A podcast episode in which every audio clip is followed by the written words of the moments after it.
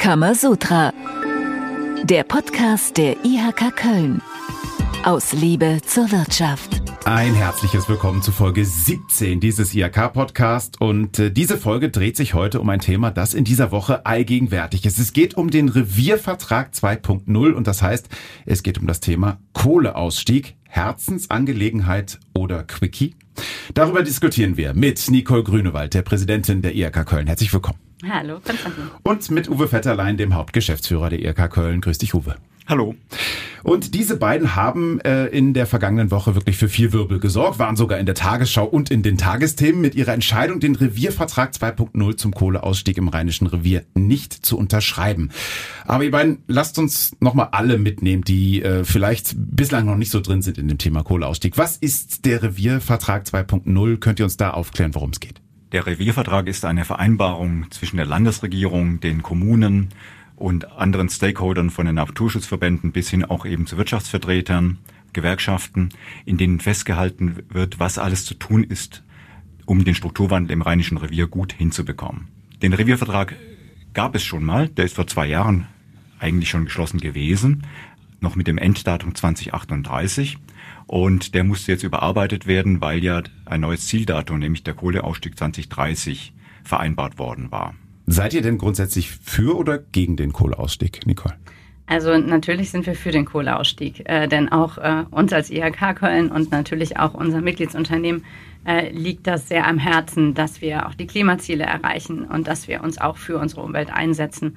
Und äh, deshalb äh, fragen wir uns immer, warum man uns überhaupt unterstellt, dass das nicht so ist. Also wir haben bisher zumindest auch noch nie irgendwas gemacht, was dahin gedeutet hat. Jedenfalls, äh, wir sind dafür und äh, da haben wir auch sehr viele Aktivitäten, die wir da entfalten. Also wir sind an diesem ganzen Thema Umwelt und Energie dran. Wir haben da sogar einen eigenen äh, Ausschuss für begründet. Wir ähm, äh, informieren regelmäßig in der Vollversammlung. Wir haben sogar äh, zwei ähm, Innovationspreise ausgelobt, die sich äh, mit Unternehmen beschäftigen und auch mit Auszubildenden, äh, die sich mit dem Thema Zirkularität ähm, auseinandergesetzt haben.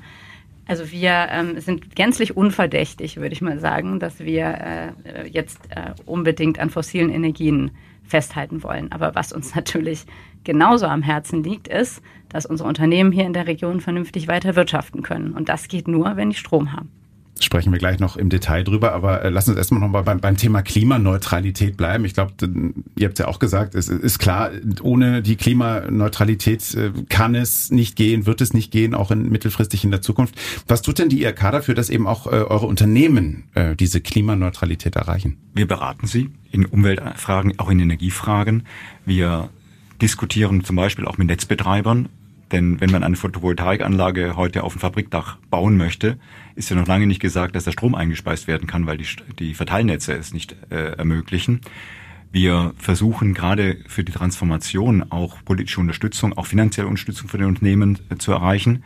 Und Transformation, nicht nur im Rheinischen Revier, braucht auch Flächen. Also dort, wo jetzt eine Fabrik steht, kann man die im Zweifel nicht umbauen. Da muss man äh, auf einer neuen Fläche vielleicht auch eine neue Produktionsanlage bauen können. Und das braucht eben Platz, um die, damit die Unternehmen das hier tun und dass nicht ausgerechnet moderne neue Produktionen, die klimaneutral sind, woanders stattfinden. Ich fasse mal so zusammen, also irgendwie alle haben ja schon das gleiche Ziel, auch ihr habt das gleiche Ziel, alle denken in die gleiche Richtung. Das Problem ist das Datum dann, 2030. Genau, also wie das so schön jetzt im Titel heißt, Kohleausstieg ist eben kein Quickie. Ne? Und das Datum wird unserer Meinung nach nicht funktionieren. Man muss äh, nochmal zurückschauen. Ähm, Uwe hat ja gerade schon gesagt, ähm, es gab diesen Reviervertrag, den ersten, und äh, da war das Datum 2038. Das ist ja damals nicht gewürfelt worden, dieses Datum, sondern da gab es eine eigene Kohlekommission.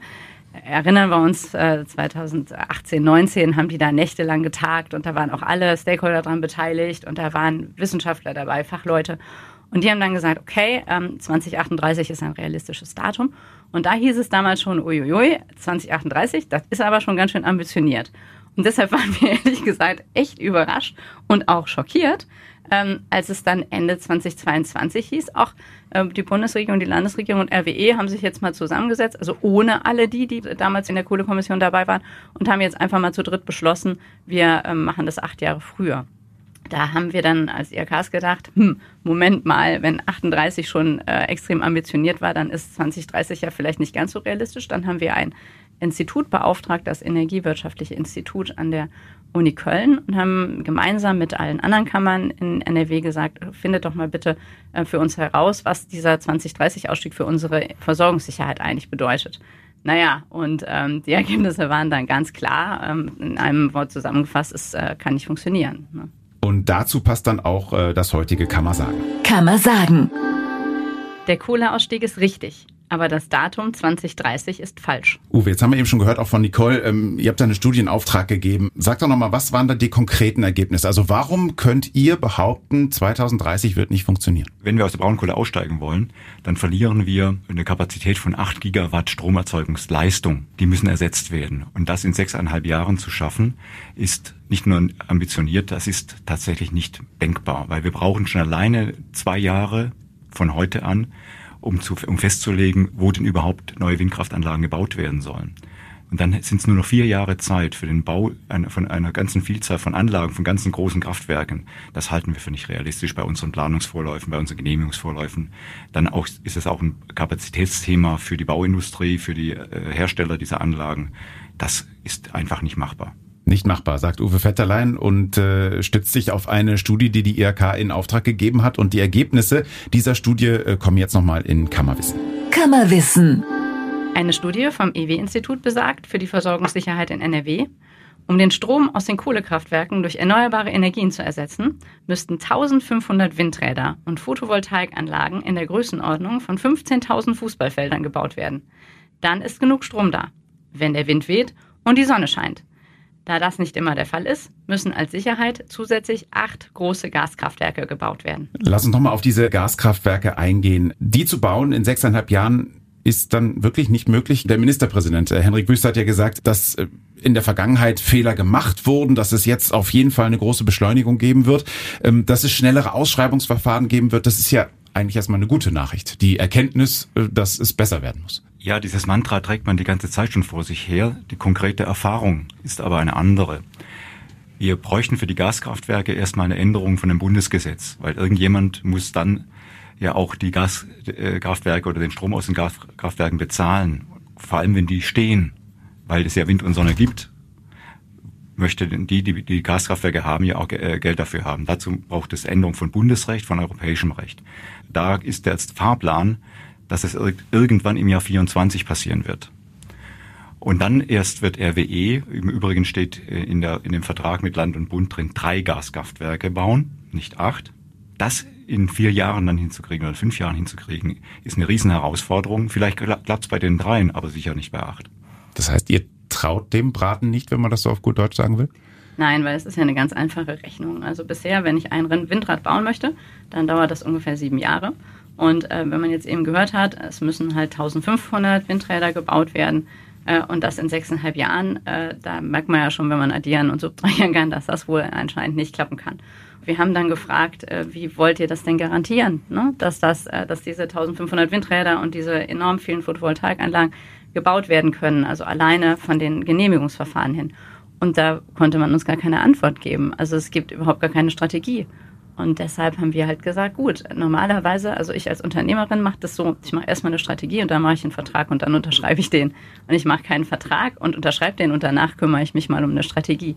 Und ich finde, ähm, auch gerade als Politikerin und Politiker, man muss doch glaubwürdig bleiben. Ich kann doch nicht einfach meine Unterschrift über unter was drunter setzen und dann sagen, ach, wenn wir da alle ganz fest dran glauben, dann wird sich das mit den Genehmigungsverfahren und auch mit den Handwerkern, die wir brauchen, um die Photovoltaikanlagen auf die Dächer zu tun und auch mit den ganzen Firmen, die wir brauchen, die dann die Windräder aufstellen und auch mit den ganzen Bürgerinitiativen, die sich dann gegen den Windräder wenden, die gibt es ja auch immer und mit den ganzen demokratischen Verfahren, die ja wichtig und richtig sind. Das wird sich alles in Luft auflösen, weil wir glauben dran und deshalb wird das klappen. Und da haben wir gesagt, da sind wir nicht dabei, weil wir müssen ja als IRK auch glaubwürdig sein. Und wir merken bei unseren Unternehmen, die Verunsicherung ist wirklich enorm groß. Die fragen uns halt, ähm, soll ich hier an dem Standort NRW überhaupt noch investieren?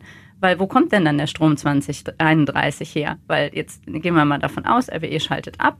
Ähm, es sind noch nicht genug Erneuerbare. Es sind vielleicht zwei, drei Gaskraftwerke, aber eben nicht genug was mache ich denn dann? Ja, und äh, diese Frage haben wir auch an die Politik weitergeleitet und auch darauf gab es keine Antworten. Und das ist nicht zufriedenstellend. Und ich hoffe, dass wir jetzt auch den Anstoß gegeben haben, dass man sich jetzt mal wirklich schnell hinsetzt, dass diese Strategie jetzt auch wirklich mal gemacht wird Und wer weiß, vielleicht ist sie ja so stringent und ähm, führt dann zu einem, zu so einem Pfad. Aber wie gesagt, ähm, ganz bestimmt nicht bis 2030. Ne? Das ist ja der Punkt. Ministerpräsident Wüst und auch Herr Habeck haben bei der Veranstaltung gesagt, ja, wenn wir so weitermachen wie jetzt, klappt's nicht. Vielleicht hat es auch zu tun mit unserer Kritik. Jedenfalls haben sie sich von den eigenen Plänen insoweit schon ein bisschen abgesetzt. Und das ist wieder etwas, was wir unser Unternehmen tatsächlich widerspiegeln. Die glauben daran nicht. Die sagen uns, hört mal, das kann doch gar nicht klappen. Und vor einem äh, Hintergrund, dass möglicherweise die Energie nicht zur Verfügung steht, die wir brauchen.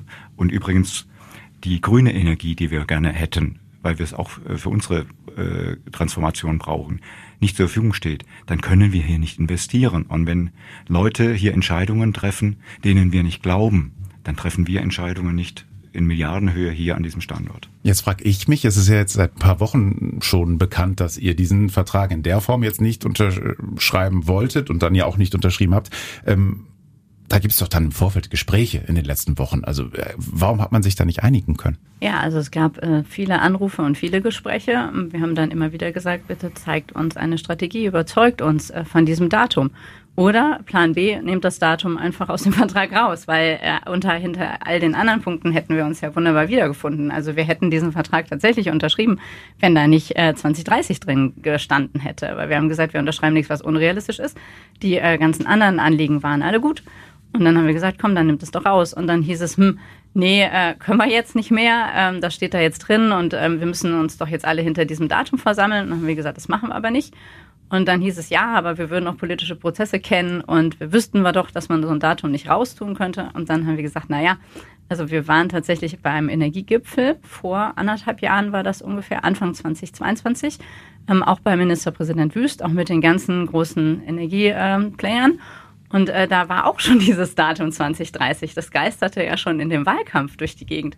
Und dann haben wir uns alle tief in die Augen geguckt und haben gesagt, sag mal, glaubt einer von uns an 2030? Und dann hieß es, ja, es wäre ja schön. Dann haben wir gesagt, ja, aber glaubt da eigentlich wirklich einer von uns dran? Und dann hieß es, hm, nee, eigentlich nicht, weil das halt einfach viel zu schnell ist für, für so ein äh, Land wie Deutschland. Und dann haben wir in der Sitzung das Datum 2030 rausgenommen. Also von daher, wir hatten tatsächlich begründete Hoffnung, ähm, dass das jetzt auch ähm, hier wieder auf einen etwas realistischeren Pfad äh, getragen würde. Aber den Gefallen hat man uns leider nicht getan. Und jetzt haben sehr viele Leute dieses 2030 unterschrieben. Und wir werden das jetzt in den nächsten ähm, Monaten und Jahren ganz eng begleiten. Und äh, wir werden gucken, wie der Ausbau ist. Und man kann das dann ja ausrechnen, ob das klappt oder nicht. Und ähm, vielleicht wird ja auch noch eine Strategie nachgereicht. Also das hoffen wir sehr. Das, da gehen wir auch von aus. Und dann schauen wir doch mal, was da dann für Daten drin stehen. Aber ich würde jetzt mal wirklich wetten, dass das nicht das Enddatum 2030 dann noch hat, wenn man sich da mal genauer mit beschäftigt. Was glaubt ihr denn jetzt? Also 2030 ist drin geblieben, deswegen habt ihr nicht unterschrieben. Was habt ihr damit erreicht? Also ich glaube, wir haben den Prozess oder dass sich Dinge als Ziele vornehmen, die unrealistisch sind, ein Stück weit entzaubern können. Wir haben viel Resonanz bekommen, wo, wo gesagt wird, na ja, wir, wir haben zwar unterschrieben, aber wir, wir glauben ja auch nicht dran. Und wenn es auf dem Weg gelingt, an der einen oder anderen Stelle, wo wir uns wirklich mit Bürokratie selber im Weg stehen, ein Stück weit Beschleunigung hinzukriegen, dass wir tatsächlich schneller werden in diesen ganzen Verfahren, damit wir überhaupt 2038 erreichen, dann hat es was bewirkt? Also ich glaube, wenn wir uns da nicht quergestellt hätten, dann wäre das eine ganz normale Unterschriftsveranstaltung gewesen, wie tausend andere auch. Ich meine, wie viele Sachen werden unterschrieben und es geht völlig an den Bürgerinnen und Bürgern vorbei. Ähm, da, da hätten sich dann halt Leute getroffen, dann wäre dieser Vertrag unterschrieben worden und dann hätte man so weitergemacht wie in den letzten Jahren auch. Wie gesagt, es gab ja schon den ersten Vertrag, daraufhin ist ja auch kaum was passiert. Und äh, dadurch, dass wir jetzt gesagt haben, komm, wir machen das jetzt mal ehrlich und wie sieht's denn eigentlich wirklich aus, ähm, haben wir da einen Prozess in Gang gesetzt und ich glaube, dass wir da auch eine Beschleunigung in Gang gesetzt haben, weil dadurch, dass jetzt so viel Aufmerksamkeit auch darauf gelenkt worden ist, äh, kann man das ja jetzt nicht mehr einfach so laufen lassen, so wie beim letzten Reviervertrag, sondern jetzt wissen die, hey, Mist, äh, wir stehen voll unter Beobachtung, das ist jetzt öffentlich und äh, wir müssen jetzt einfach mal tun, was wir können. Und damit haben wir auch das erreicht, was wir wollten.